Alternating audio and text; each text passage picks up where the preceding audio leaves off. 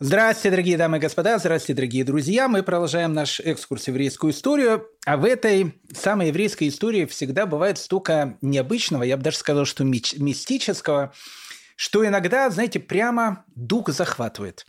Вот вы спросите, какая может быть связь между раб Шнеру Залманом из Ляд и декабристами? Вы скажете, ну, конечно, никакой связи быть не может. И ошибетесь. Или, допустим, задам вопрос вам я. Э, вот скажите, пожалуйста, какая может быть связь между Александром Сергеевичем Пушкиным и Рэп Симхой бен Юсифом? Вы скажете, ну, вообще никакой связи быть не может, и опять ошибетесь. Почему? Потому что Александр Сергеевич, наше все с этим самым Симхой бен Йосифом, можно сказать, прошел по жизни нога в ногу. Более того, я скажу, что большую часть жизни Александр Сергеевич, можно сказать, жил вместе с Симхой бен Йосифа, ну, я имею в виду э, в хорошем значении этого слова. Э, вы скажете, что такое невозможно? Господа, как я сказал, в еврейской истории бывает все. Э, заинтригованы? Вижу, что заинтригованы, поэтому э, садитесь поудобнее. А пока вы присаживаетесь, мы начнем наши уроки. Начнем, конечно же, с цитаты, с эпиграфа. Ну, эпиграфом, конечно же, будет Александр Сергеевич, раз мы о нем начали с вами говорить. Помните это его прекрасное стихотворение еще со школы «Храни меня, мой талисман». Не помните? Ну, я сейчас напомню. Храни меня, мой талисман, Храни меня в дни гонения, в дни раскаяния, волнения, Ты в день печали был мне дан. Пускай же век сердечных ран Не растравит воспоминания. Прощай, надежда, спи, желания, Храни меня, мой талисман. Э, ну, вы спросите, ну и что? Э, как раз э, в этом-то и есть все. Потому что что такое талисман? Талисман – это золотое колечко с камушком из сердолита. А, его Александр Сергеевич подарила княгиня Волконская в Одессе. И э, Александр Сергеевич всю жизнь э, ходил с этим колечком, считал его талисманом. Колечко было очень красивое, и на нем была какая-то странная надпись какими-то э, непонятными буквами. Проблема была в том, что Александр Сергеевич не занимался в хедере. Потому что если он занимался бы в хедере, он выучил бы еврейскую азбуку. А если он выучил бы еврейскую азбуку, он бы совершенно легко бы прочел, э, что написано на этом колечке. На этом колечке была надпись Репсимха, сын почтенного раби Иосифа старца, да будет его память благословена. Колечко, которое Александр Сергеевич всегда считал талисманом, а было, было обычным еврейским колечком с печаткой. Э, вопрос, как оно попало к Нигиле Волконской, э, я думаю, что это уже совершенно другая история. Но, дорогие мои друзья, э, не это стихотворение «Храни меня, мой талисман» будет сегодня эпиграфом к нашему повествованию, потому что э, повествование у нас сегодня эпическое такое. Э, надо взять и эпиграф еще от такого эпического, поэтому давайте эпиграф возьмем из Евгения Онегина. «И свет ее с улыбкой встретил, успех нас первый окрылил». А теперь давайте все вместе. «Старик Державин нас заметил и в гроб сходя благословил. Вот об этом сегодня, дорогие наши друзья, у нас и пойдет рассказ. Как э, старик Державин нас, имеется в виду еврейский народ, заметил, э, и вот э, благословил или не благословил нас он в гроб сходя, вот об этом сегодня как раз мы с вами и будем разбираться. Ну, давайте мы начинаем. Начинаем мы, как положено, по закону жанра, с окончания предыдущей серии. Э, ну, так положено в сериалах. У нас же сериал э, такой по еврейской истории. Итак, э, предыдущая серия закончилась эпизодом, когда в маленькое местечко Лиозна приезжает русский офицер с группой солдат для того, чтобы арестовать Раби Шнора Залмана Излят. Мы много говорили про Раби Шнора Залмана Излят. Он был Э, главой э, хасидского движения в Белоруссии. Э, можно считать, что он был главным раввином всей Витебской губернии. Раби Шнура Залмана Излят. Собирались вызвать в Петербург по доносу. Донос написал некий еврей, который подписался Гершин, Гершин Бендавид. Ну, на самом деле, Гершин Бендавид – это ни о чем. Это то же самое, что Иван Иванович. Мы до сих пор не знаем, кто написал этот донос. Но, в принципе, догадываемся, откуда то, что называется, ноги могут расти. Э, в доносе было написано о том, что э, на территории, э, которая вновь, можно сказать, вернулась в родную гавань к Российской империи, то есть в Беларуси, образовалась страшная секта, которая, в общем, меняет обычаи, живет по каким-то странным законам, плюс еще спонсирует враждующую Турцию. Ну, в те времена, когда в Российской империи, как мы с вами говорили, боялись очень всяких масонов, особенно даже не столько масонов, а сколько иллюминатов. Иллюминаты в те времена э, это было что-то страшное, никто не знал, что это, но знали, что это что-то страшное. А иллюминаты, они как раз занимались тем, что они, в общем, как бы делали э, какие-то безобразия, в общем, меняли реальный ход э, тех условий, в которых привыкли жить люди. Поэтому, когда узнают о том, что где-то в Российской империи находится какая-то еврейская секта, которая непонятно чем занимается, плюс еще Гавриил Романович Державин, мы о нем сегодня будем с вами говорить, э, лично э, писал в Сенат о том, что он предполагает, что все хасиды, они иллюминаты, но, в общем, на общей волне было решено, в общем, как бы Рабширова Залмана излят вызвать в Петербург, чтобы, то, что называется, разобраться, что же там на самом деле происходит. Так вот, мы с вами завершили нашу предыдущую серию как раз тем, что российский офицер, оставив группу солдат рядом с дома Рабшнаур Залмана излят, сидят, э, вокруг э, местечковая такая атмосфера, бегают э, куры, петухи, вот этот шум, теле, который проходит, идыш, который слышен везде. Ну, в общем, чтобы мы так вошли в эту атмосферу. Он заходит в дом, открывает дверь, где, в общем, должен находиться Рэба, и видит о том, что Рэба молится. Так как офицер был, видимо, интеллигентный, по-французски разговаривал, он, в общем, в общем решил дождаться, пока э, уважаемый Равин помолится, э, с тем, чтобы вот когда он помолится, войти и, в общем, вручить ему, э, в общем, постановление на арест и отвезти его в Петербург. И вот как раз мы на этом с вами и закончили наше повествование, когда Равшнeur Залман излят, он молится в комнате, офицер, он сидит в прихожей, попивает чай или не знаю, что он там попивал, смотрит в окно. И вот как раз э, пока он ждет пока домолится Рэбе, нам как раз и нужно посмотреть, а что происходит за этим окном. Потому что те события, которые тогда происходят в России, в первую, часть, в первую очередь э, связанные с еврейским, понятным вопросом, нас будут больше всего интересовать, потому что, в принципе, это и тема э, нашего сегодняшнего разговора.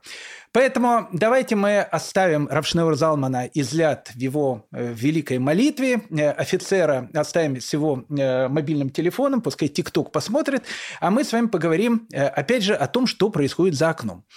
А за окном происходит следующая э, ситуация. Э, мы с вами уже выучили как мантру, повторим ее еще раз, три раздела Польши, они очень важны, потому что с этого момента начинает работать счетчик, который Солженицын так и назвал «200 лет вместе». Вот они с этого момента начинают свой отчет.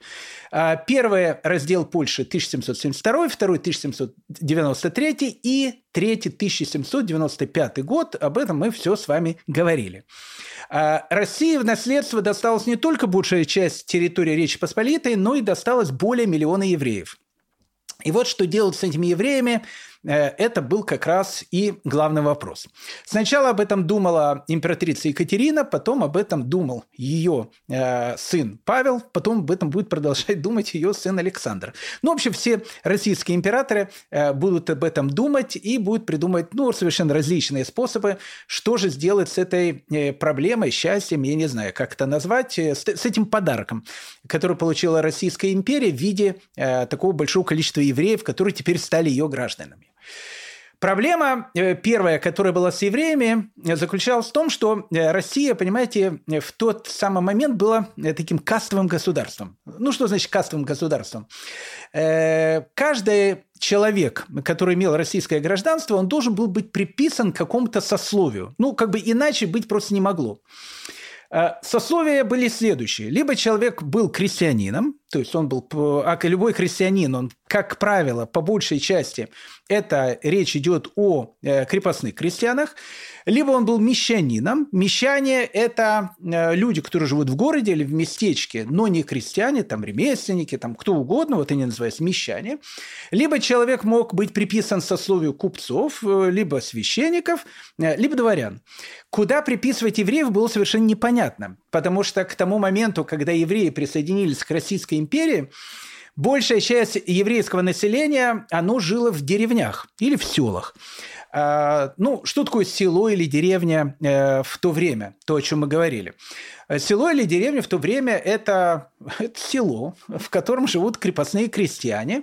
А, как они живут, мы об этом с вами поговорим чуть позже. Живет помещик, если он туда приезжает. Обычно помещики жили в больших городах, а в их э, деревнях э, находились некоторые арендаторы, которые, в общем, они сдавали свое значит, поместье в аренду, они, в общем, собирали с крестьян э, деньги, в общем, присылали помещику, а помещик эти деньги, в общем, славно проигрывал в карты находясь где-то в Кракове, в Петербурге, в Москве, в общем, не суть важно. А, поэтому, но в деревнях и в селах э, живут крестьяне. Евреям запрещается иметь землю, поэтому чем занимаются евреи в деревнях? Евреи в деревнях занимаются тем, что они берут в аренду у помещиков э, какую-то собственность, ну, допустим, мельницу э, или шинок – Э, о шинках мы с вами поговорим чуть попозже. Теперь, э, записывать евреев мещанами нельзя, потому что они живут в деревне. Записывать евреев крестьянами тоже нельзя, потому что у них нет земли. Поэтому у русской бюрократии возник вопрос, что же делать с евреями. Э, так как сверху из Петербурга пришла директива, всех надо записать, а непонятно было, куда евреев записывать, поэтому евреев начинают, в общем, массово из деревень переселять в местечки и в города. Ну, соответственно, евреи не собираются переселяться в местечки и города, потому что там они будут голодать, в деревнях у них хоть есть какой-то заработок, там вообще заработка никакого нету. Э, начинаются, в общем, скандалы. Э, в конце концов, э, местная бюрократия решает, что ладно, пускай евреи живут в деревнях, а мы их будем записывать мещанами. Ну, как, как бы на том этапе этот вопрос как-то прошел.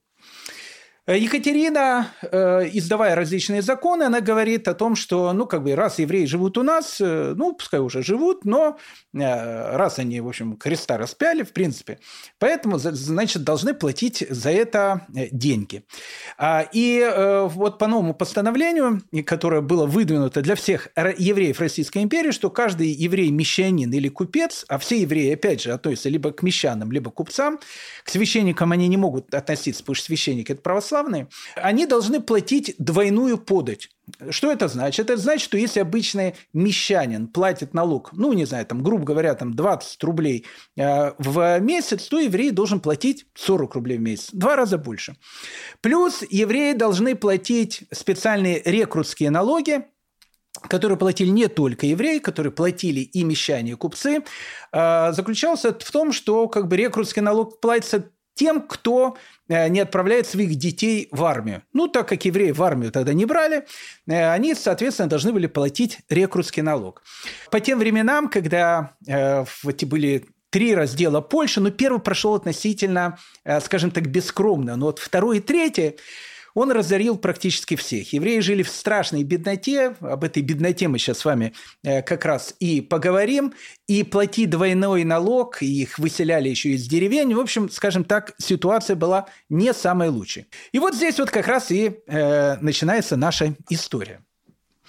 В 1795 году на территории Беларуси появилась какая-то страшная зараза.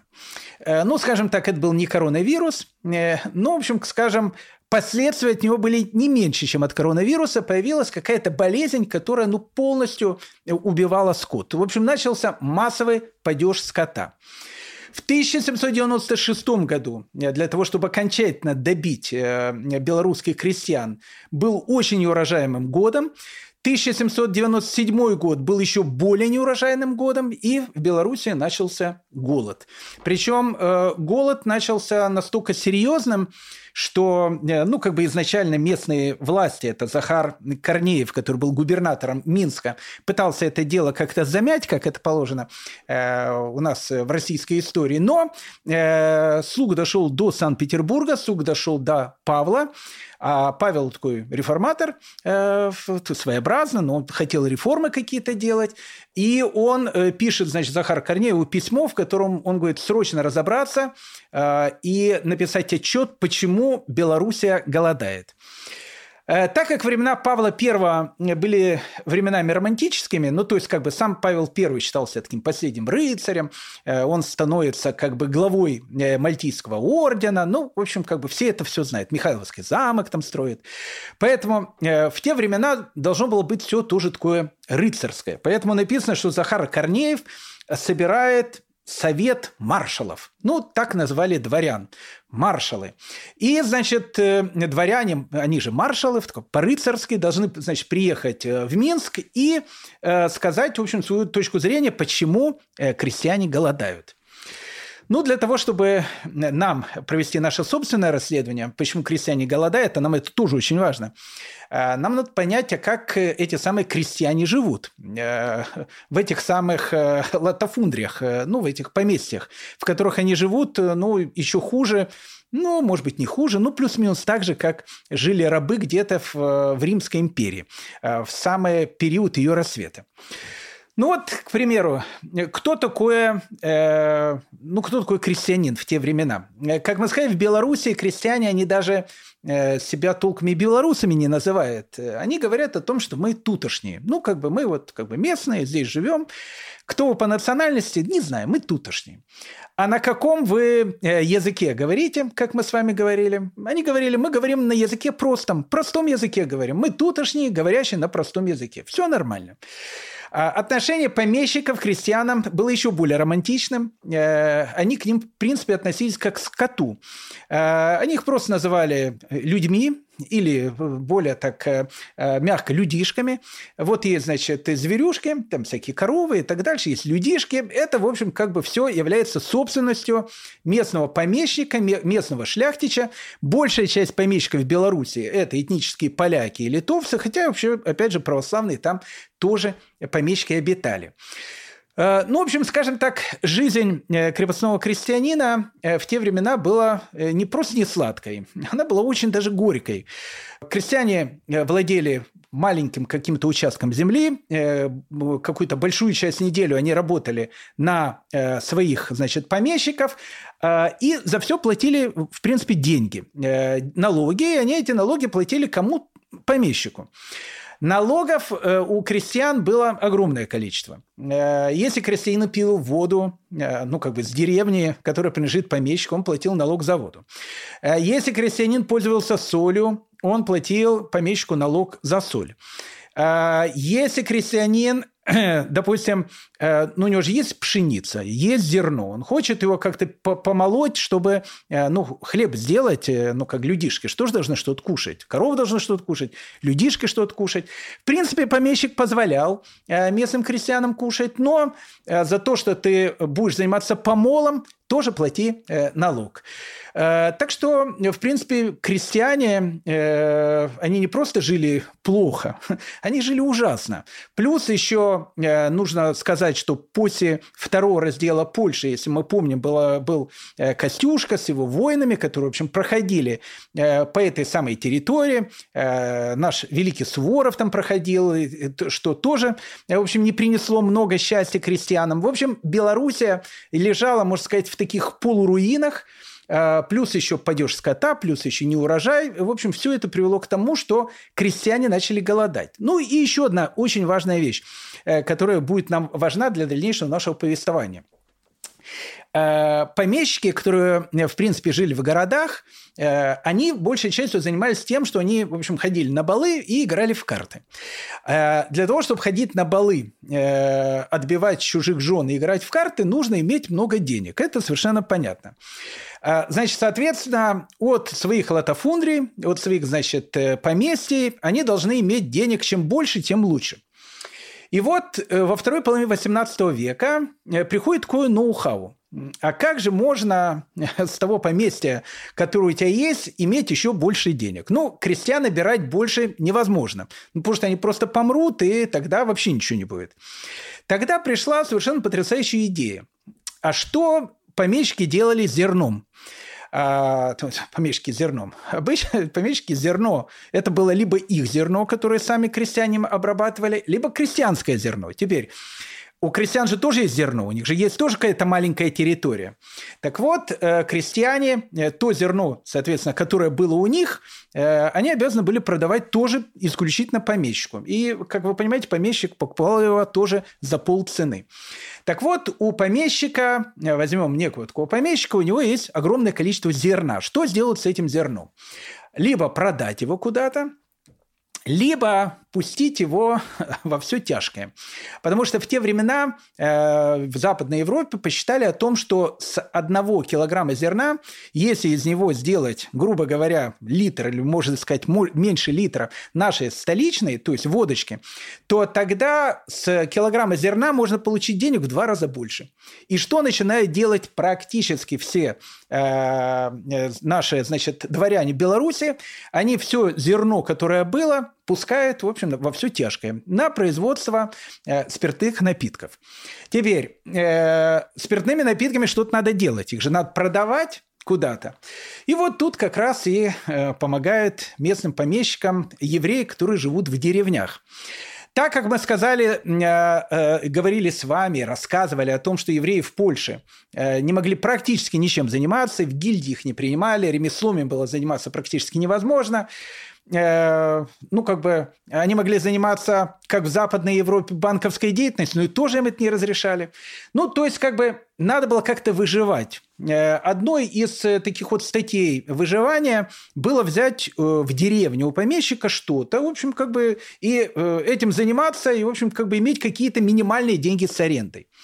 Самая распространенная вещь, которая была, евреи брали шинки – ну, э, надо понять, что такое шинок. Мы об этом уже многократно говорили, надо об этом еще раз повторить.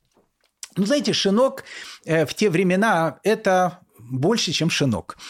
Э, это и постоялый двор, потому что там всегда есть э, комнаты, как в гостинице. Это и столовая, потому что туда можно прийти, и там можно покушать. Это и бар, потому что там можно, в общем, в принципе, заказать и что-то выпить. Это место, э, которую, в котором есть ну, большое, э, ну, такой гараж, э, куда можно поставить лошадей, потому что, помните, у Пушкина, опять же, вот, что-то Александр Сергеевич постоянно, станционный смотритель. Вот станции, то есть лошади-то, они не могут много километров ехать, и нет какое-то количество километров, потом их сменяют. И люди, которые едут на этих лошадях, там, почтальоны, курьеры, кто угодно, они должны, в общем, останавливаться на этих станциях. Вот этот шинок, он выполняет и роль такой станции. Поэтому, э, ну, как бы шинок имеет важное значение для деревни. Как правило, шинком владели евреи э, на территории и Украины, и Беларуси, и вообще на территории Речи Посполитой. Это был чисто такой еврейский бизнес. А в Шенкену, соответственно, кроме того, что может там поспать, э, лошадей э, отправить в загон, дать им там э, сено, покушать, можно и выпить. И крестьяне, безусловно, приходили в шинок и, в общем, в шинках пили. Но нужно заметить о том, что крестьяне пили не только у евреев, они вообще просто пили. Э, потому что э, по воспоминаниям очевидцев той эпохи э, в Киеве тогда только-только начиналось то, что сейчас будет называться крещатиком. Так вот, говорят, что то, что будет называться крещатиком в конце 18 века, плюс еще подол, описывается как подол, это было, знаете, такой дикий запад времен вестернов, там, где в, в, через каждые, там, не знаю, 100 метров находилось пивное заведение, э, ходили такие местные ковбои-крестьяне, там, пьяные, по улицам они шастали. В общем, такая вот клака, где все, в общем, одним словом пили. А в Киеве евреев не было, потому что их туда не допускали, но люди все равно пили. Поэтому проблема была в том, что, в общем, как бы люди пили. А, где они покупали, э, где выпить? Ну, в тех местах, где в деревнях шинки были у евреев, соответственно, покупали у евреев. Иногда э, все это доходило ну, до таких совершенно курьезных э, ситуаций. Семен Гаврилович Зорич, мы будем сегодня о нем говорить, уже говорили о нем несколько раз – человек, который владеет Шкловом бывший э, фаворит Екатерина, ну, чуть позже о нем поговорим, хотя мы его запоминали, э, э, о нем в свое время говорили. Почему мы вспомнили Семен Гавриловича? Семен Гаврилович тоже любил деньги, понятно. Тоже все свои, значит, зерновые пускал на вот эту водочку. И описывается такая ситуация, когда он приходил в еврейские шинки, не сам приходил, его как бы посланцы приходили, и говорили, значит, Рабинович, смотри, тебе мы даем 100, ну 100, 100 не давали, давали больше, не знаю, там тысячи ведер водки, каждое ведро стоит, стоит 3, 3,50. Ну, Рабинович начинал там плакать и говорит, слушайте, ну его же невозможно за 3,50 продать, оно, его себестоимость намного дешевле. Э, ну, в общем, не знаю, иди разбирайся с Зоричем. А Зоричем никто разбираться не хотел, потому что Зорич был человек неадекватный, особенно в старости. Э, ну, еврей говорил, ну, ладно, ну, ну что делать? Ну, буду продавать, э, ну, продам, дам деньги. Не-не-не, Зорич просил деньги вперед.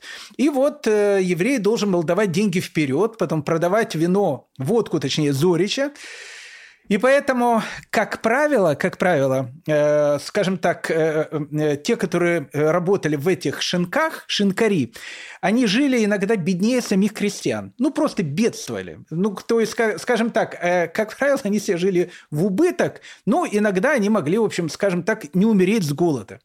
Э, вот так вот, в принципе, и э, жили обитатели деревень. Когда, как я сказал, Павлу э, дошел э, разговор о том, что, в общем, в Беларуси начат голод, и э, Захару Корнееву, генералу, губернатору Минской губернии, пришел, значит, указ собрать маршалов, э, маршалы пришли, и, в общем, как бы э, Корнеев говорит, э, господа маршалы, Э, император спрашивает, почему начался голод. Ну, шляхта сидит и, в общем, начинает э, разглагольствовать. Ну, говорит, голод начинается из-за того, что, ну, война была, там и то было, и все было. Ну, как бы чисто объективные такие вещи. А потом приходят, значит, местные там агрономы и говорят, ну, голод начался из-за того, что падеж скота был, потом э, не урожай два года был. Ну, хорошо. И какие-то есть еще причины? Ну, дворяне говорят, ну, есть еще причины, там, э, крестьяне, там вообще, вообще у них, у наших крестьян вообще ничего нету, мы их даже, нам иногда их уже обирать жалко, потому что то, что у них было, остаток, забрали у них местные попы. Э, ну, Корнеев говорит, в каком смысле? Он говорит, ну, как знаете, говорит, у местных попов у них постоянно э, идет, значит, подорожание ритуальных услуг. Э, они подорожали, там, не знаю, в пять раз крещение, там, свадьбы, похороны, все эти вещи, поэтому крестьянину, чтобы там крестить, женить и похоронить кого-то, нужно, в общем, отдать все. Ну, Корнеев, когда услышал, сколько попы берут денег, сразу решил, что лучше бы он, значит, перешел бы в ислам. Там, в общем, скорее всего, дешевле бы это все дело стоило. Корнеев это все пишет. Ну вот э, голод, все эти вещи. Попы, которые, как он пишет, на ритуальные условия обирают э, э, людей. Еще что? Ну, э, Шляхта говорит, проблема заключается еще в том, что крестьяне пьют – Корнеев говорит, а чего пьют? Он говорит, ну как, ну ходят к жидам, у них же там эти э, корчмы наши, которые мы же в аренду им сдаем. А крестьяне туда приходят и пьют. Ну и Корнеев пишет, ну плюс еще у евреев, значит, крестьяне э, пьют. Отчет приходит э, в Сенат, генерал-прокурору Сената Куракину, он читает все эти вещи – и рассказывает, значит, э, императору Павлу, Павлу Петровичу, э, дает отчет. Он говорит, ну вот как бы пришел отчет, э, в отчете пишется, знаешь, там, не урожай, там, падеж скота, священники, ну и вот евреи, они тоже обирают. Ну и тут, знаете, как, э, как сработал такой красненький свет. Э, евреи-то, они находятся э, в Российской империи, как-то их уже приписывали каким-то сословиям и так дальше, но напрямую еврейским вопросом еще никто не занимался. И тут Павел говорит Куракину, говорит, смотри, напиши, значит, эту Корнееву о том, что, в общем, надо бороться с голодом, все, мы сейчас будем расследовать. И пускай разберется со священниками и с евреями. Э, евреев уже официально в Российской империи э, называют уже не жидами, а евреями. Так называют их, в принципе, жидами, сам Пушкин их будет так называть, не потому что антисемит был, э, а потому что, ну, так в простонародье продолжали называть. Но в официальных документах их уже называют евреями. Разобраться, значит, с евреями и разобраться со священниками. Но приходит письмо Захару Корнееву, он опять собирает маршалов, приходят опять дворяне, и, и он говорит им, послушайте, значит, император спрашивает, а что делать с евреями? Ну, как бы Корнеев он сразу уловил, в общем, куда нужно, э, в общем, как бы на кого можно сейчас все свалить. Но помещики прямо, прямо порадовались. И каждый помещик начал давать свою идею, а что можно сделать, значит, с евреями, э, которые находятся. Власть-то новая, поэтому проси, что хочешь. Ну, какие-то из маршалов э, сразу написали предложение. Они говорят, смотрите, очень плохо то, что у евреев нету земли. Э, поэтому евреям надо дать землю. Пускай работают на земле, и пускай живут как нормальные люди. Ну, то есть, что это значило? Это значило, э, вся земля принадлежит шляхте. Если евреям дается земля, а земля она тоже принадлежит шляхте, значит, еврей кем становится? Становится крепостным. Поэтому у э, обычного, значит, шляхтича, там, не знаю, тысячу э, крепостных, сейчас будет две тысячи крепостных. Ну, совершенно потрясающая вещь. Ну, э, Корнеев это все записывает. Так, значит, первая, значит, вещь, как можно сделать более счастливую жизнь евреев, дать им землю, ну, в общем, сделать крепостными. Нормально. А что еще можно с евреями сделать, чтобы они, в общем, как бы на пользу государству российскому жили? Ну, и шляхта говорит, надо у евреев забрать право э, заниматься винокурием. Ну, то есть, как бы, в принципе, э, водку имели тогда право делать дворяне. То есть, ну, как бы это была их привилегия. Но по большому счету евреи могли тоже сделать свою водочку, свою там печать поставить и продавать. Ну, то есть конкуренты. И дворяне говорят, это безобразие, там, как бы, вот, вот почему, говорит, крестьяны, значит, спаивают, из-за кого? Вот евреи водку делают. Поэтому все производство водки должно перейти под, э, э, под то, что это делали, значит, э, шляхта, дворяне. Ну, Захар Корнеев пишет это большое письмо, отправляет его в Сенат э, Куракину. Э, Куракин показывает эту Павлу Петровичу, императору. Павел смотрит, читает так, значит, евреев сделать крепостными. Не-не-не, говорит, крепостными евреев нет. Это даже об этом не говорить. Э, у евреев, значит, забрать право производить столичную водку и дать ее, значит, шляхте. Ну, об этом можно поговорить. Но так как тема уже как бы поднялась, э, ведь э, нужно было как бы какой-то вот эта вот кнопочка, какой-то взрыв для того, чтобы тема поднялась. Поэтому Павел Петрович, он говорит, знаете что, ну как бы Белоруссия Белоруссия, мы продолжим ей заниматься. Давайте как бы, раз мы уже начали еврейскую тематику, давайте мы поспрашиваем, допустим, э, у дворян э, же самой вновь присоединенной Украины. Или, допустим, дворян вновь присоединенной Литвы. И вот э, Сенат отправляет, значит, э, письмо. Это первое в истории России э, такое вот э, Э, как бы не то что следствие, а э, когда Сенат занимался вопросом, а что же делать с евреями, которые появились в России. Ну вот приходит, э, значит, письмо на Ридную Украину. В Подолию, в Волынь. Там тоже шляхта, тоже помещики, тоже крепостные. Ну, в общем, ну, все плюс-минус как в Беларуси. Ну, местная шляхта сразу идет, значит, по белорусскому варианту. Э, говорит генерал-губернатору графу Гудовичу, который, значит, вызывает, говорит, ну, слушайте, ну, первая идея, давайте евреям дадим землю, чтобы они владели. Гудович говорит, не-не-не, все, все, этот вопрос не рассматриваем, то все, э, э, никаких крепостных, все, император сказал нет. Ну, а что же нам делать? Ну, решайте, что делать для того, э, чтобы евреям э, на Украине жилось хорошо. Ну, и начинает как бы шляхта э, там придумывать разные вещи. А давайте, говорит, мы евреев сделаем нашими такими курьерами так как не бездельники, а ну как бы общая точка зрения о том, что евреи бездельники, кровопийцы, христоубийцы, ну в общем это понятная вещь. э, давайте, пускай занимается общественно полезным э, трудом. Во-первых, э, продают больше нашей водки. Вполне серьезно. Это говорят украинские дворяне. Э, значит, эти э, в Беларуси говорят, что как бы давайте заберем у них право э, производить водку, а на Украине и так эти права у дворян. Поэтому чем больше евреи будут продавать водку, тем лучше. Давайте, значит, мы, чтобы они больше продавали водку. Давайте мы их сделаем нашими, не знаю, там, посыльными. Будет продавать наши товары. Давайте, в общем, ну, тысячу каких-то условий, как можно, значит, использовать евреев для, в общем, своего хозяйства. Э, знаете, у евреев на протяжении веков они очень внимательно прислушивались э, к, к, к тому, что происходит вокруг.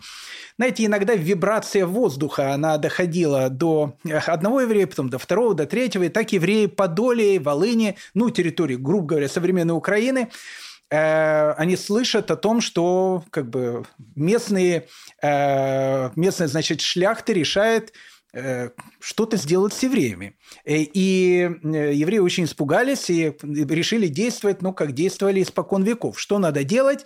Надо собирать деньги, это первая вещь, и надо посылать делегацию в Петербург со словами о том, что заплатим сколько нужно, только, пожалуйста, не делайте нашу жизнь лучше. Она у нас и так хорошая.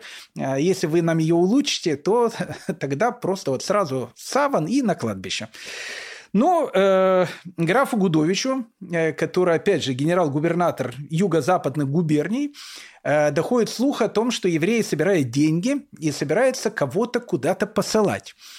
Но э, на матушке России всегда было такое правило о том, что если кто-то собирается, что-то собирает и куда-то хочет послать, Э, с этим надо разобраться. Ну и, как, и тут же, конечно, генерал этот Гудович э, решил арестовать тех евреев, которых решили куда-то послать, забрать деньги. Э, ну, евреи с горя э, каких-то делегатов посылают э, в Петербург. Они дошли до Сената и сказали, слушайте, мы собрались с деньгами наших значит, посланцев послать в Петербург.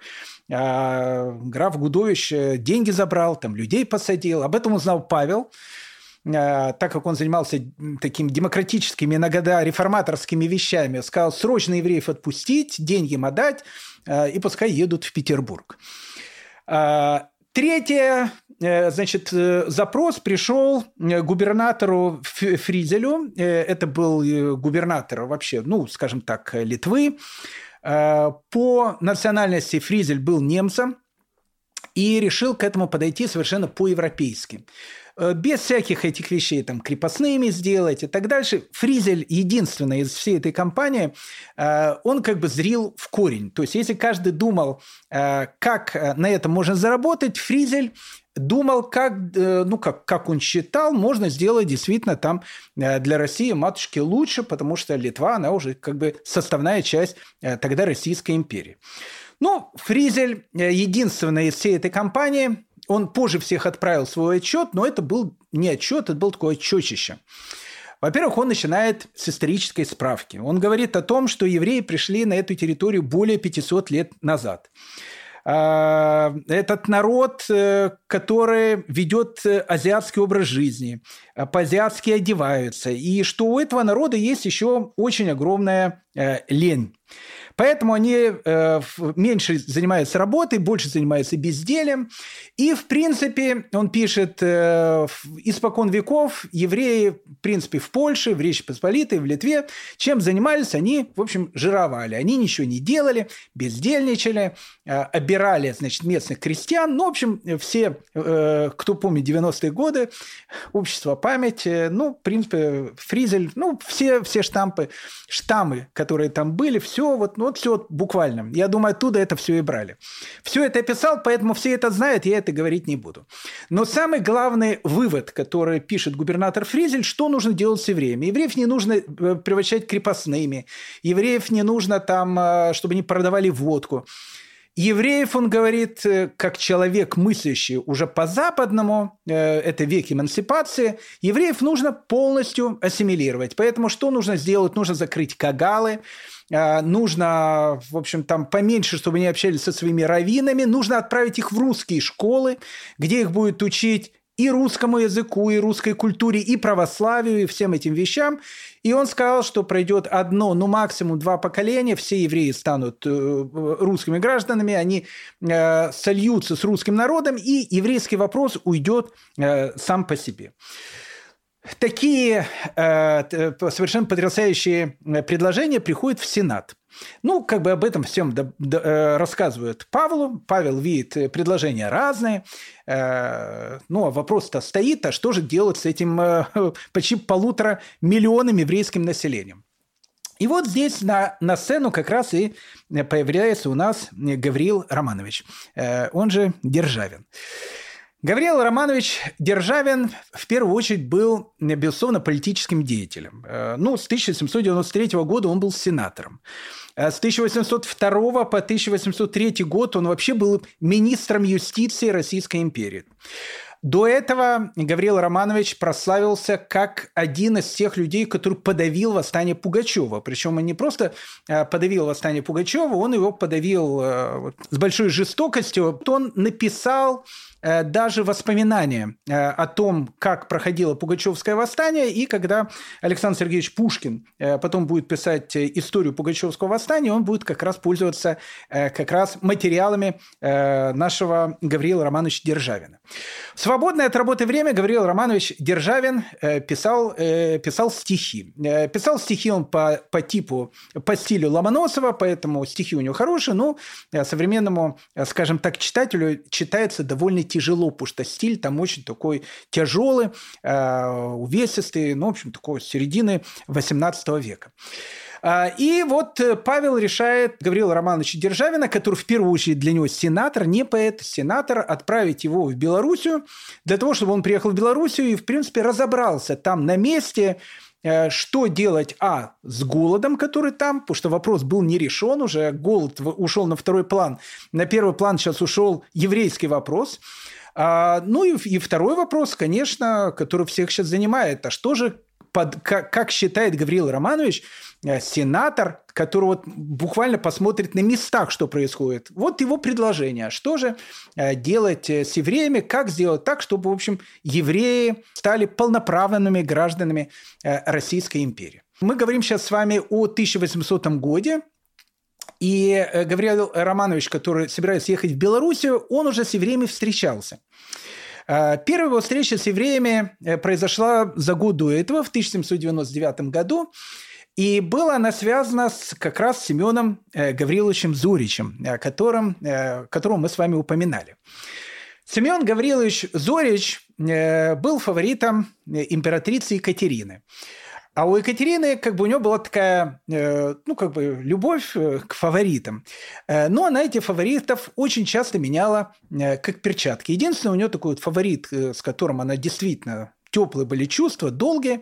Я думаю, что это был, наверное, Потемкин. С Орловым тоже был роман, но вот с Потемкиным был вот настоящий, тоже называется романище. Семен Гавриловичем Зоричем был такой, то, что называется, мимолетный романчик.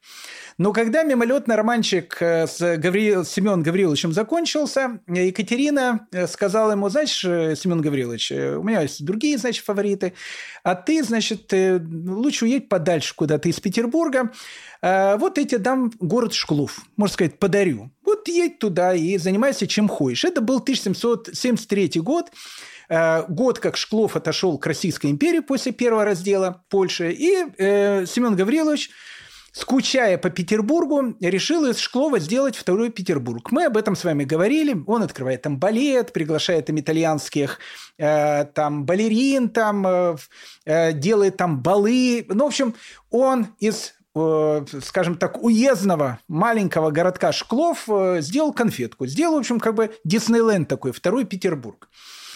Э, так как э, Гавриил Романовичу, ой, Семен Гаврилович, прошу прощения, нужно было очень много денег, поэтому он пользовался еврейскими деньгами, поэтому у него отношения с евреями были как отношения, скажем так, э, у рэкетера со своими подопечными. Ну, как бы он занимался рэкетом, и поэтому, ну, пока ты, ты ему платишь рэкет, он тебя как бы крышует. Когда перестаешь платить рэкет, ты, ты ему уже не нужен. Ну вот, э, когда императрица Екатерина умерла, и сам уже Семен Гаврилович был в возрасте, а, у императора Павла, э, у него было такое предубеждение ко всем фаворитам его матушки. И поэтому как бы на Зорича у него тоже образовался зуб, плюс еще Зорича обвиняли там, э, что он занимался там фальшивомонеческой какой-то деятельностью. Ну, в общем, какие-то вещи были на него. Ну, в общем, то, что называется, он был под колпаком постоянно. Э, плюс еще, еще раз, он человек уже э, не молодой, видимо, нервная система уже, и, и, до, и до этого она была как бы пьянством и балами испорчена. А в последние годы, в общем, как бы своей жизни он вообще, ну, не искушен, с ума сошел, но стал человеком очень жестоким. И вся его жестокость, она проявлялась на местных крестьянах, там, на слугах и, понятно, на евреев. Вот э, евреи с евреями у него было там, то он какую-то женщину избил, то он еще что-то сделал. Ну, в общем, были, в общем, скандальные вещи. Евреи в Петербург о том, что Гавриил Романович, в общем, занимается каким-то... Семен Гаврилович, прошу прощения, занимается какими-то безобразиями, стало известно. И вот как раз в 1799 году Гавриила Романовича, то есть Державина, посылает, значит, э, в Шклов э, разобраться, что там происходит.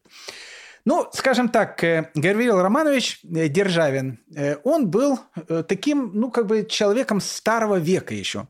Он уже был не молодым человеком и человеком, скажем так, очень консервативных таких взглядах. К евреям у него отношение было такое, ну, консервативное. Если, допустим, Фризель, который был э, губернатором э, вот всей вот этой Литвы, виленским губернатором, он был человеком западным, и, ну, как бы он не говорил о том, что у евреев там, не знаю, там рога растут, там, там хвост и так дальше.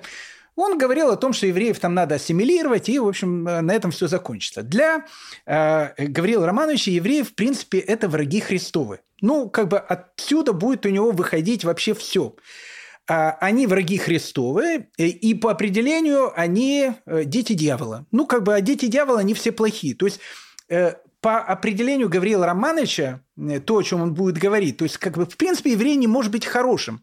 По одной простой причине, потому что у него нет нормальных моральных качеств. У Гавриила Романовича они есть, а, значит, у евреев этих моральных качеств нет. Почему? Потому что они от дьявола. Ну, то есть, как бы такой, ну, обычное такое средневековое представление э, антисемитское у Гаврила Романовича, ничего личного, ну просто это, в общем, как бы его жизненная позиция была.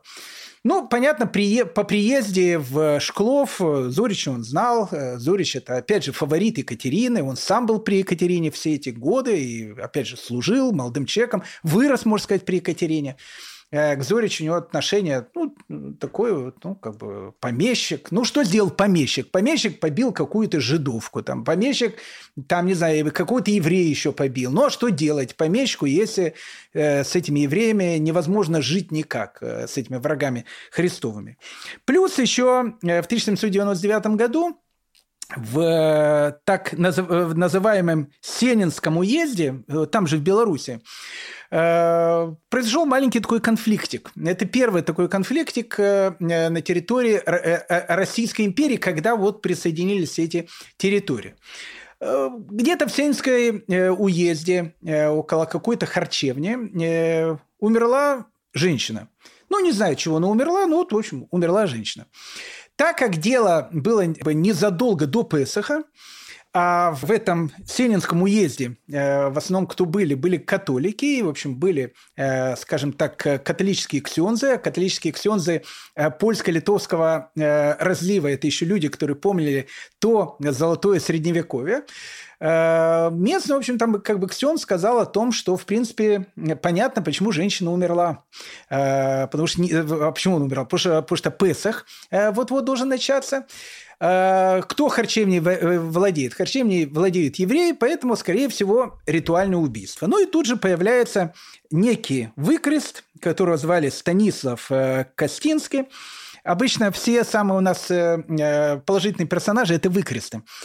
Станислав Костинский, местный выкрест, решил перевести выдержки из Шульхана Руха на, э, ну, это старая такая вот вещь тоже, э, на э, там, польский, на немецкий, там, на русский язык, для того, чтобы показать, что в самом Шульхана Рухе написано о том, что, в общем, перед Песохом неплохо бы э, убить, э, лучше, конечно, младенца убить, младенца нету, тогда можно женщину грохнуть, ну, и, в общем, как бы э, попить христианской кровушки. Было бы, конечно, это неплохо. Но, как бы, Э, местная полиция, она уже теперь была российская полиция, она не, не очень как бы с этим делом была связана, не знала, как на это все дело реагировать.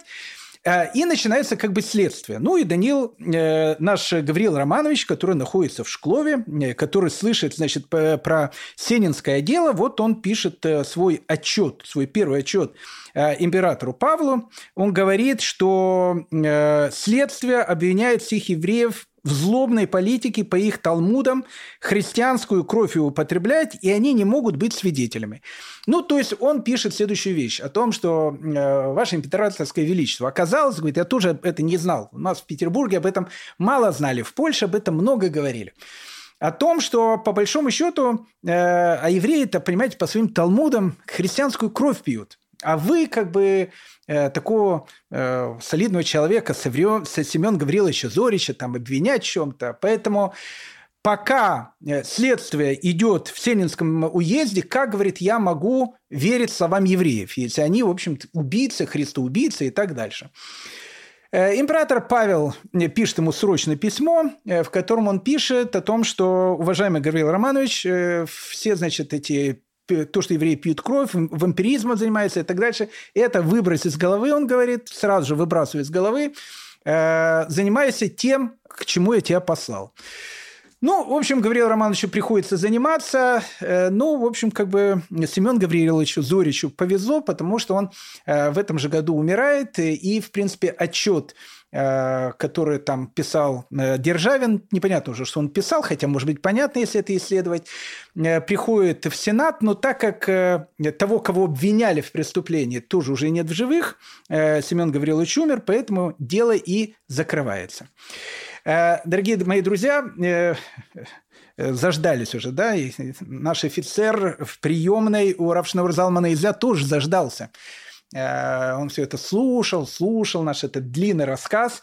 Э, ну, в общем, как бы он понимает, смотрит на часы и говорит эту известную э, латинскую фразу «сигель, сигель, улюлю» нужно что-то делать, потому что надо как бы арестовывать э, Рав Шнеур Залман В принципе, он из-за этого приехал в Петербург. Когда рав Шнеур Залман из Ляд э, домолился, в комнате был его, ну, как бы приближенный, такой близкий хасид, которого звали рав Дов-Бер Литманс. Э, и он говорит, э, Рэбе, говорит, Рэбе, послушайте, приехал офицер из Петербурга, вас собирается арестовывать. Но э, еврейская история знала случаи, когда арестовывали раввинов, и э, всегда это, в общем, очень и очень плохо заканчивалось. Почему арестовывать было непонятно совершенно. Ну, как бы то, что донос может быть написан э, с противоположной стороны, враждующей, о которой мы говорим уже не первый урок, тоже было Равшнаур Залман взят понятно. И э, вот его хасид Равдов Берлит, Литмас говорит, э, Рэбе, слушайте, мне кажется, что самое правильное вам выйти через боковую дверь э, и, и спрятаться. А мы скажем офицеру, что, не знаю, вы ушли, мы не знаем, где вы. Ну, и Равшинов Залмазлят, он уходит через боковой выход, э, выходит с другой стороны города и едет в соседнее местечко.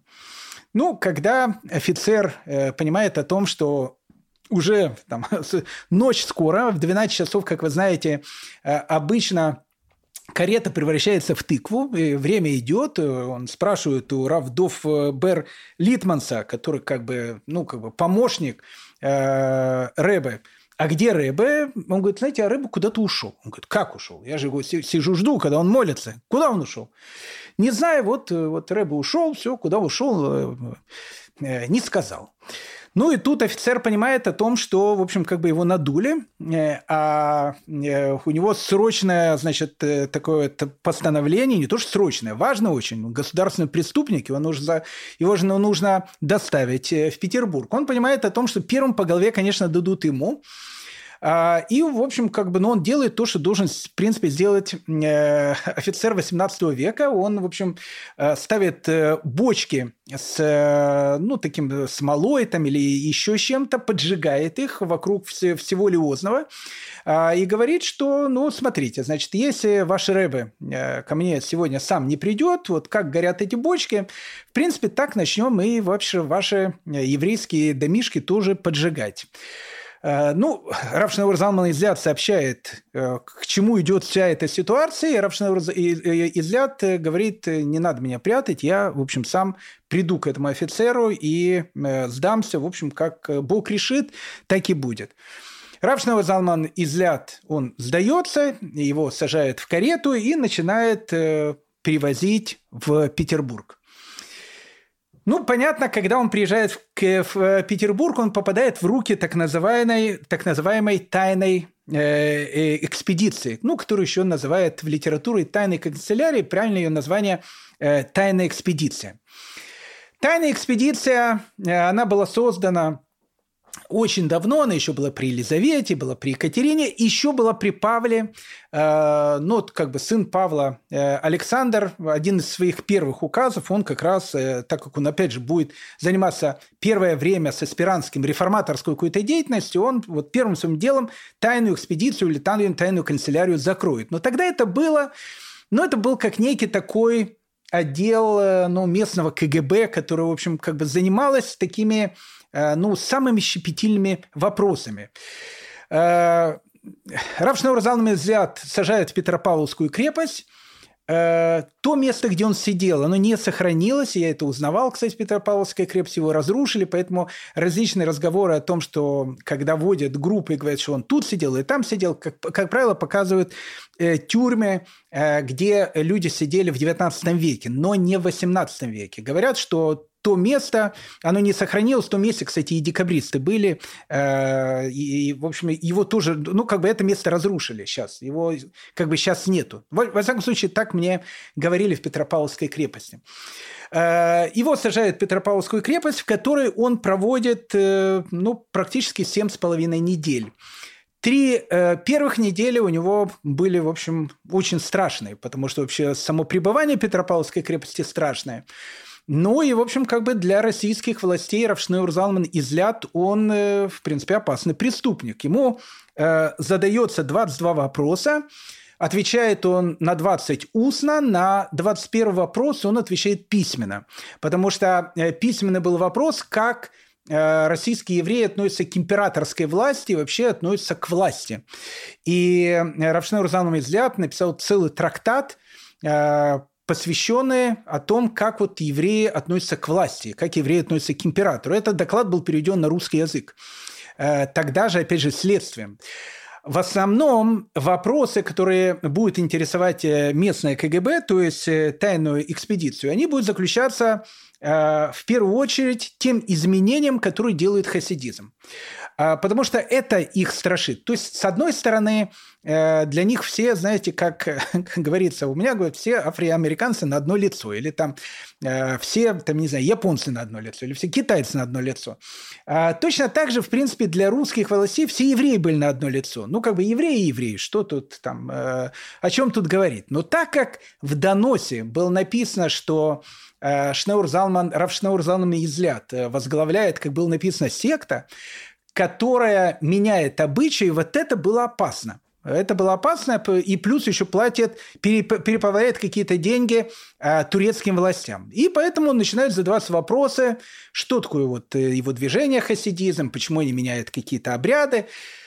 Ну, конечно, э, нам не очень много известно про эти семь с половиной недель, э, которые Шнева Залманзят пробыл в Петропавловской крепости, но какие-то э, ну, какие отголоски этой совершенно потрясающей истории не доходят.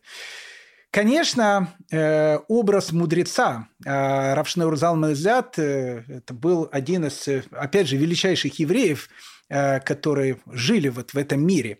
Опять же, много о нем говорили.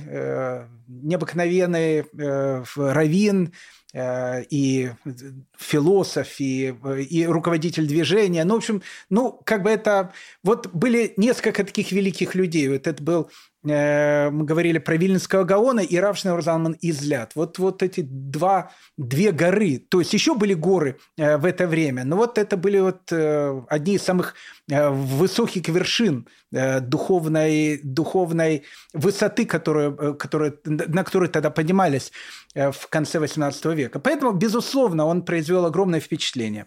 Ну, известен его этот диалог с Александром Семеновичем Макаровым. А Макаров э, был начальником тайной канцелярии. Человек э, очень жесткий, э, ну, как бы НКВДшник, КГБшник, ну, скажем так, без всяких сантиментов. Но вот этот Александр Семенович Макаров, на него, опять же, Рэба произвел какое-то очень неизгладимое такое впечатление. Видимо, понятно, они общались с переводчиком, скорее всего. Я не думаю, что Рэба знал русский язык.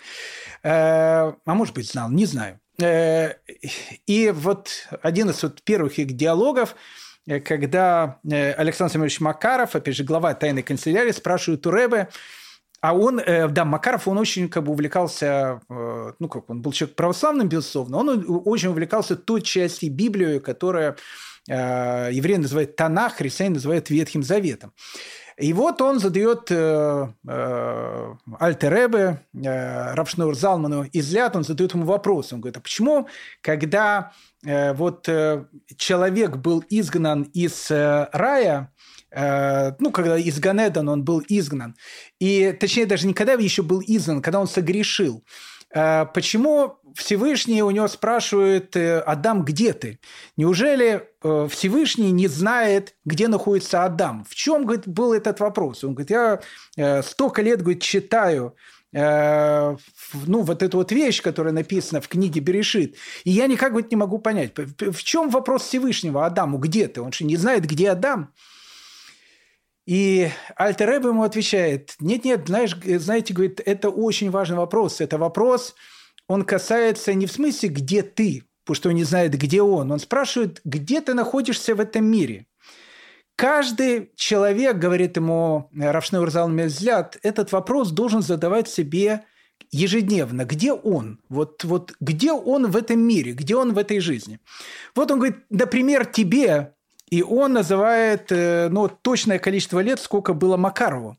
Вот тебе и называет это количество лет, что, что его сразу же поразило, безусловно. Вот тебе, говорит, столько-то, столько-то лет. Что ты сделал с этими годами? Сделал ли ты добро?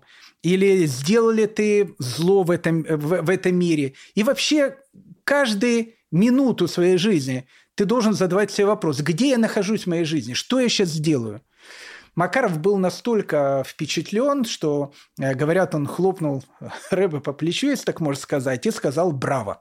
И, и вышел. Ну, как бы это было все сентименты, э, но Макаров, он был все-таки главой тайной э, экспедиции, поэтому следствие, оно продолжалось вести. И заметили буквально в первые же дни о том, что Рэба не кушает ничего. Он сказал, что он будет кушать исключительно кошерную пищу. Э, речь идет у нас о Санкт-Петербурге. Э, как вы понимаете, в Санкт-Петербурге кошерных ресторанов в те времена э, не было. Но в Санкт-Петербурге начинают появляться первые богатые евреи, которые которым как бы в Санкт-Петербурге реально евреи не имеют права жить, потому что он находится вне черты оседлости. Э, но, с другой стороны, мы знаем уже, что к этому моменту в Санкт-Петербурге появляется первая еврейская община. И в 1802 году даже будет официально э, евреям разрешено иметь свое собственное кладбище. Э, поэтому он говорит, что он кушать не будет. Ну, как бы э, его начальство, вот прямое начальство понимает о том, что, э, ну, как бы подсудимо он умрет просто из- из-за голода. И, и отвечать за это будет, значит, местный прапорщик. Поэтому он приказал о том, что нужно ему, значит, раздвигать рот, открывать рот, и, в общем, как бы в этот рот ему вбрасывать эту еду. Потому что, ну, как бы, если он кушать не хочет, надо его насильно кормить.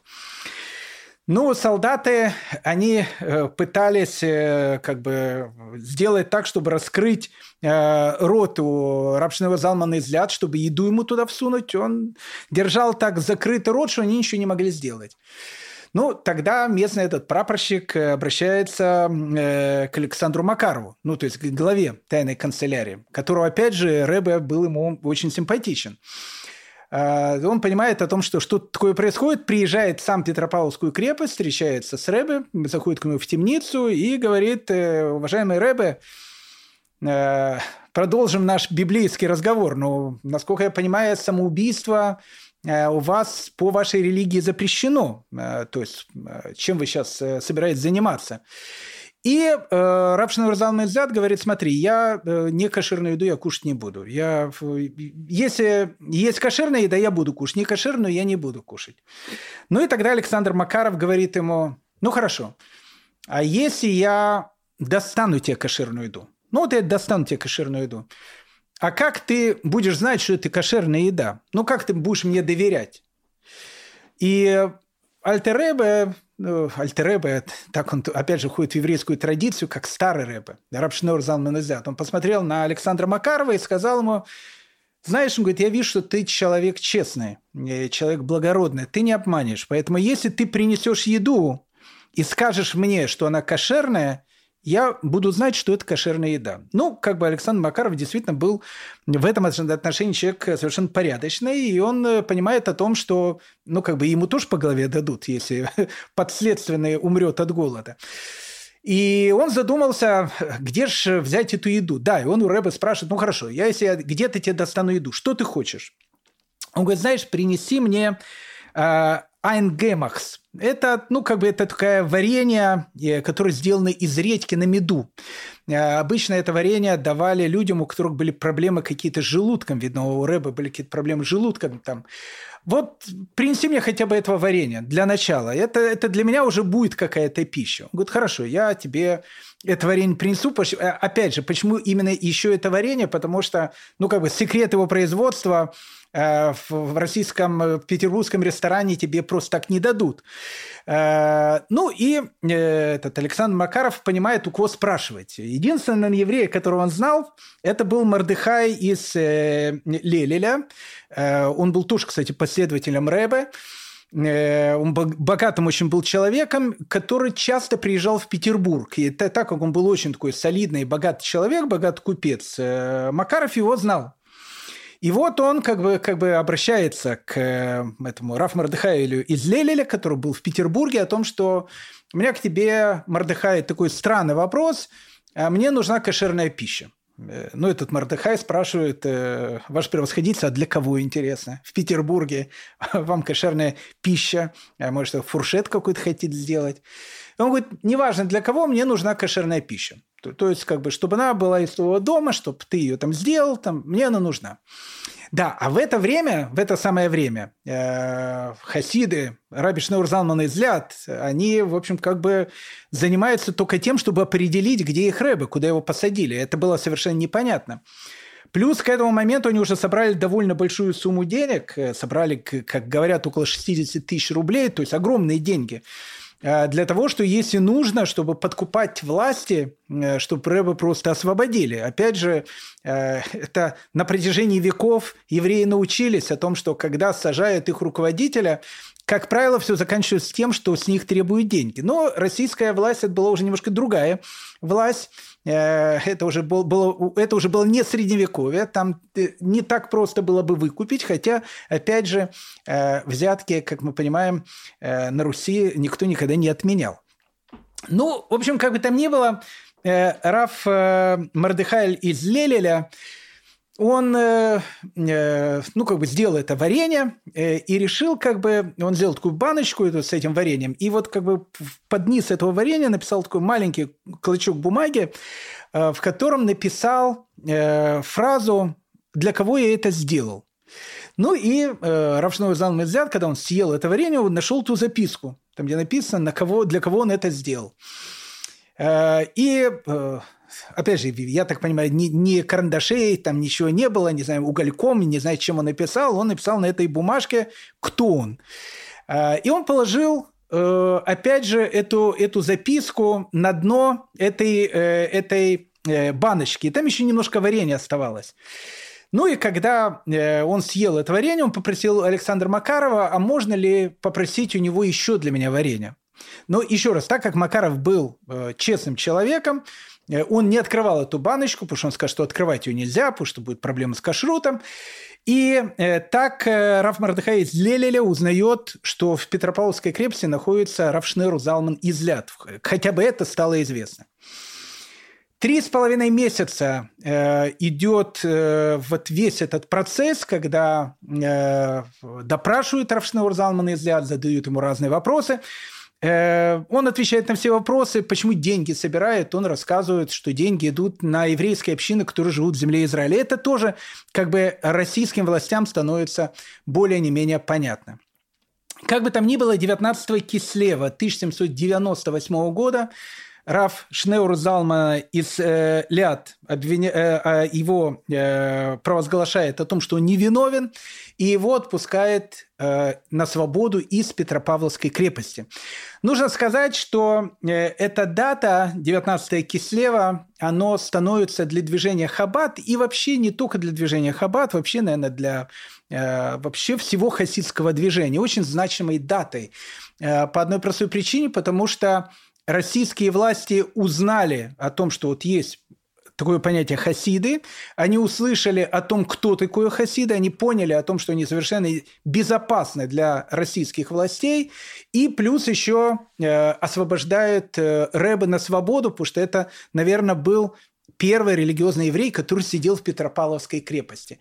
И вот 19 Кислева, э, дата, которая будет называться Новым годом хасидизма, который в движении Хаббат, отмечает э, ежегодно, каждый год 19 Кислева, вот вспоминает эту историю э, про Любавического Рэба, про первого Любавического Рэба, про первого Рэба Хабада, он еще был не Любавическим, первым Рэба Хабада, Рав Залан Излят.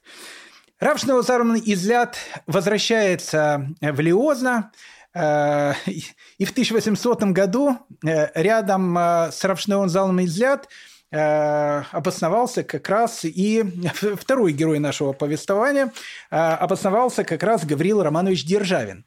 Э, Гаврил Романович, как мы помним, его император Павел посылает в Белоруссию для того, чтобы он туда приехал и, в общем, как бы разобрался, э, что происходит, значит, с евреями и что с евреями, в принципе, делать. И вот э, Гавриил Романович приезжает, и ну, он решил, где-то должна у него быть штаб-квартира, и вот он делает эту штаб-квартиру в Лиозно. И так получилось, что два этих человека, скорее всего, встретились. Э, и Равшнеур Залман Излят и, в общем, его сосед, не очень хорошо относящийся к евреям, мягко говоря, великий русский поэт Державин. Э, в 1800 году, когда, в принципе, получается, что э, хасидизм, э, он получил, ну, в плюс-минус легитимность российских властей, противники хасидизма, опять же, мы говорим сейчас о людях самых таких низких, потому что любой противник хасидизма дописать донос на другого человека, и в частности на другого еврея, это был низ, куда можно было пасть. То есть э, дальше этого дна уже ничего не было. А, ну, как бы там ни было, э, когда было понятно о том, что, в принципе, битва, она проиграна, не то что проиграна, то есть, ну, как бы хасидизм имеет легитимность. И э, все дальнейшие вот эти споры, которые были между хасидами и их противниками, они тоже будут через какое-то время становиться противозаконными для российских властей. Ну и тут появляется человек, э, которого звали Раф Авигдор Хаймович, он в свое время был раввином Пинска. Какая-то совершенно темная история. Говорят, что э, э, хасиды сделали так, что он перестал быть раввином Пинска. Ну, не знаю. В общем, как бы это не делает похвалы Авигдору Хаймовичу или Рафа Авигдору Хаймовичу. Ну, как бы там ни было, он считал, что это правильно. Он в 1800 году пишет еще один донос Э, на э, Альтереба. И этот второй донос, э, в котором, опять же, основная вещь, она была направлена даже уже не столько на хасидизм, а сколько на переправку денег за границу. Опять же, Равшневер Залман взгляд э, сказал о том, что деньги, которые он собирает, он их отправляет для евреев земли Израиля. Но, в общем, как бы донос был доносом, и э, Равшневер Залман Изляд снова вызывает в Санкт-Петербург, куда он приезжает в конце 1800 года.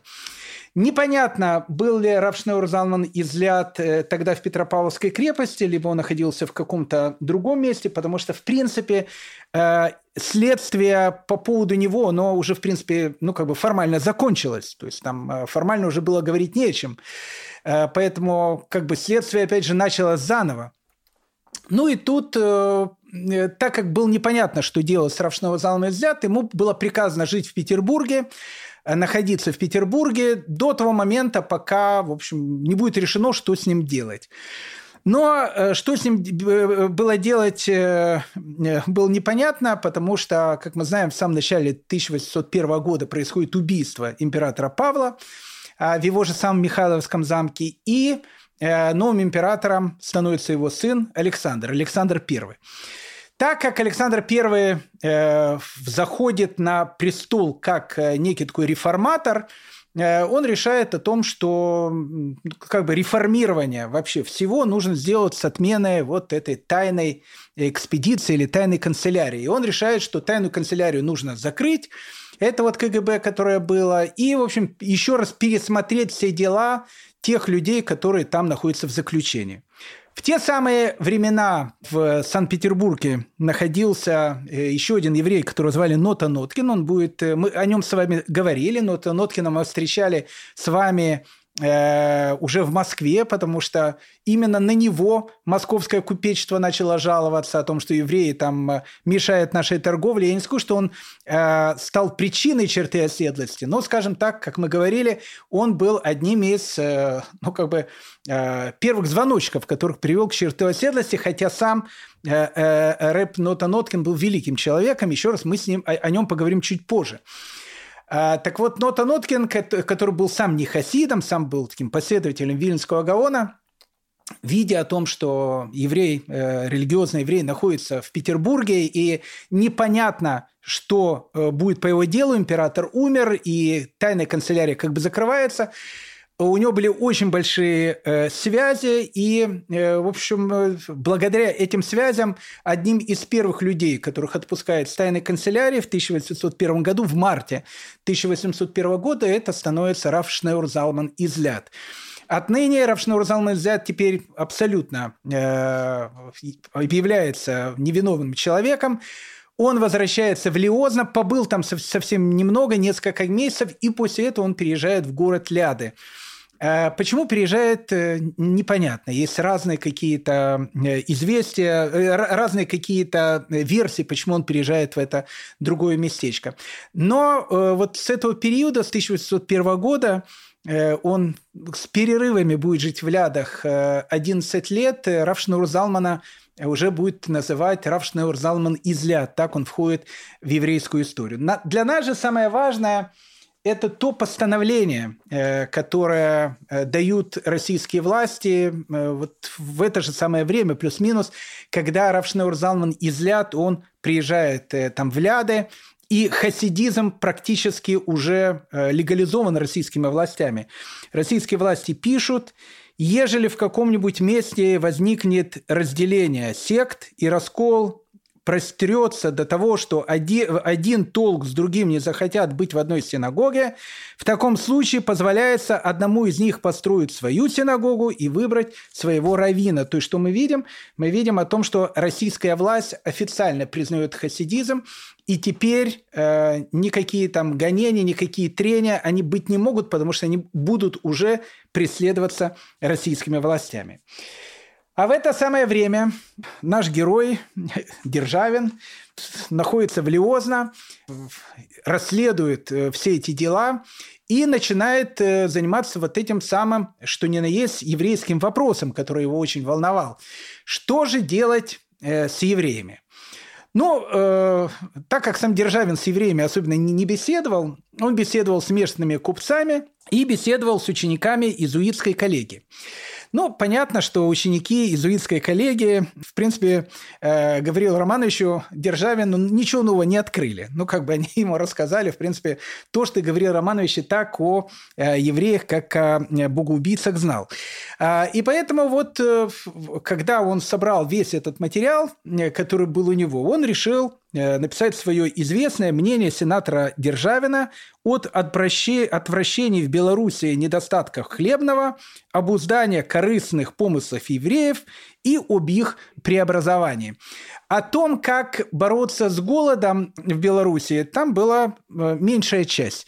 Большая часть, конечно, касалась о помыслах евреев – и об их преобразовании. Вот это очень важная вещь, потому что она послужит, наверное, первым в истории России законодательством о евреях 1804 года, которое очень повлияет на всю дальнейшую историю российского еврейства. Эта история, ну, совершенно э, фантастическая, я бы сказал, даже детективная. Но об этом, мои дорогие друзья, уже в следующий раз.